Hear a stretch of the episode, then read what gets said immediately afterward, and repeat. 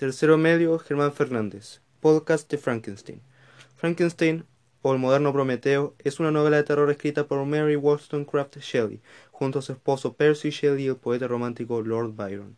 Hoy en día esta novela se cataloga en el género de ciencia ficción, porque Frankenstein relata hechos imaginarios que se concentran en las áreas de la ciencia y naturaleza, porque en el texto se habla de qué sucedería si un ser humano con el poder del conocimiento científico crease un ser viviente semejante a él, o sea, un humanoide. ¿Y qué consecuencias traería esto en nuestra sociedad? Mary Shelley no solo tendría esto como por objetivo, sino también hablar de qué sucedería si la revolución industrial de la época de la cual vivió llegar al punto del cual se comienza a perder la moral y ética solo por lograr conseguir un avance científico, llegando al punto de profanar cuerpos para intentar darles vida, siendo que desde el inicio de la humanidad hasta ahora el cuerpo se consideraba el sagrado portador del alma. La novela se trata de un científico llamado Victor Frankenstein, que soñaba con ser el primero en romper la barrera entre la vida y la muerte creando un ser humano. Él realiza el cuerpo del ser a partir de partes de cadáveres, formando cada detalle y órgano que debe tener para funcionar. Tras dos años de trabajo, aislándose en su casa de Ingolstadt y sacrificando su salud, consigue dar vida al cuerpo, haciendo que éste le caiga un rayo. Con el abrir de los amarillos ojos del humanoide y al ver sus movimientos, Frankenstein se horroriza por su deformidad y fealdad.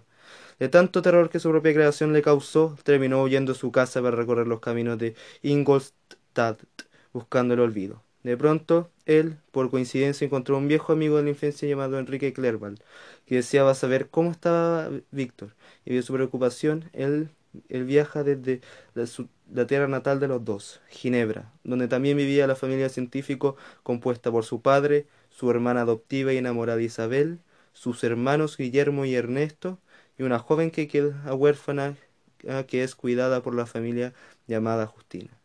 Volviendo al desarrollo de la obra, Víctor se enferma después de encontrarse Clerval, pero por suerte él era médico y su revelación fue rápida. Su amigo le informó sobre el mal estado de Frankenstein a su familia, y esta a través de cartas de su padre a Isabel pedían que regresara urgentemente a Ginebra. Víctor y Clerval deciden inmediatamente viajar a su tierra natal, pero al llegar se encuentra una terrible sorpresa que Guillermo había sido asesinado durante un paseo familiar por el bosque a la afuera de Ginebra. El único culpable podría ser Justina, siendo sentenciada a muerte, pero Víctor solo dio justificación a tal crimen al demonio que creó, y dejó suelto en el mundo. Víctor, triste por los acontecimientos, decide viajar solo a las nevadas montañas cerca de la ciudad para contemplar los paisajes del lugar. Pero por sorpresa aparece el monstruo ante él y lo atrapa obligándolo a escuchar su historia. Su narración se trata sobre cómo el demonio comienza a vagar por los bosques y luego se refugia en la cabaña de unas de unas zonas pobres que llevaban una vida tan triste y dura que el monstruo se compadeció de ellos y se dedicó a ayudarlos, en secreto con comida y leña. Mientras él se escondía podía escuchar conversaciones y cuentos narrados entre los familiares, y de esto aprendió el lenguaje y religión. Un momento terrible, un momento el terrible ser creyó que por haber ayudado a la familia en la cabaña lo terminarían aceptando a pesar de su horrible aspecto. Pero presentarse no fue así. Resulta que Félix, el jefe de la familia, lo recibió a disparos al verlo.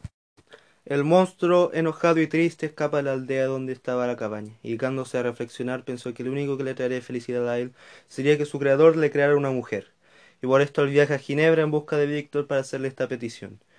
Él, al finalizar su relato, le pide que le cree una mujer y que promete que a cambio él se iría a Sudamérica sin molestar a nadie. Pero, si no lo hacía, el monstruo dijo que asesinaría todo lo que él amaba. Víctor, espantado, decide cumplir con su petición le promete este segundo será el demonio. Para poder crearlo, el científico tuvo que viajar a Inglaterra para poder conseguir información necesaria para el trabajo.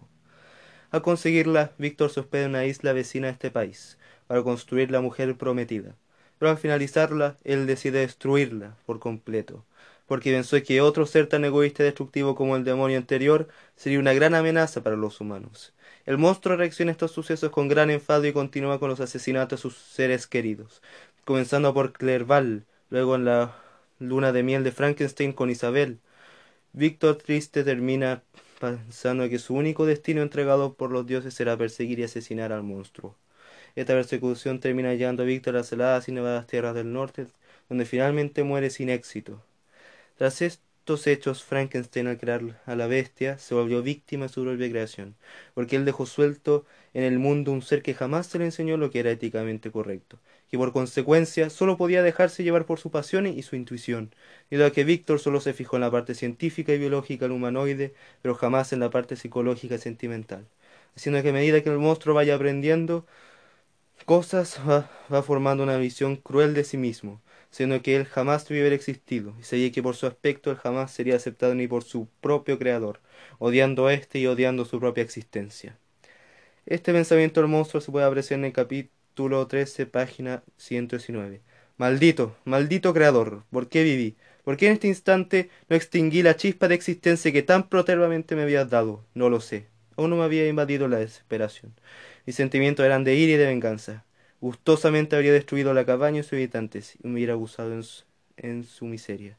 Debido a esto, desde que Víctor creó al monstruo y lo abandonó, marcó su destino, convirtiéndolo en el más cruel y con el sufrimiento más duro que podría llegar a tener un hombre, tanto como físico y psicológico, hasta que este mismo finalmente acabara con él.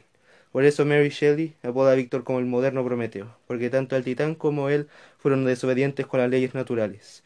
Víctor creó vida haciendo que solo los dioses podían, y por su parte Prometeo robó fuego a las divinidad, divinidades del Olimpo.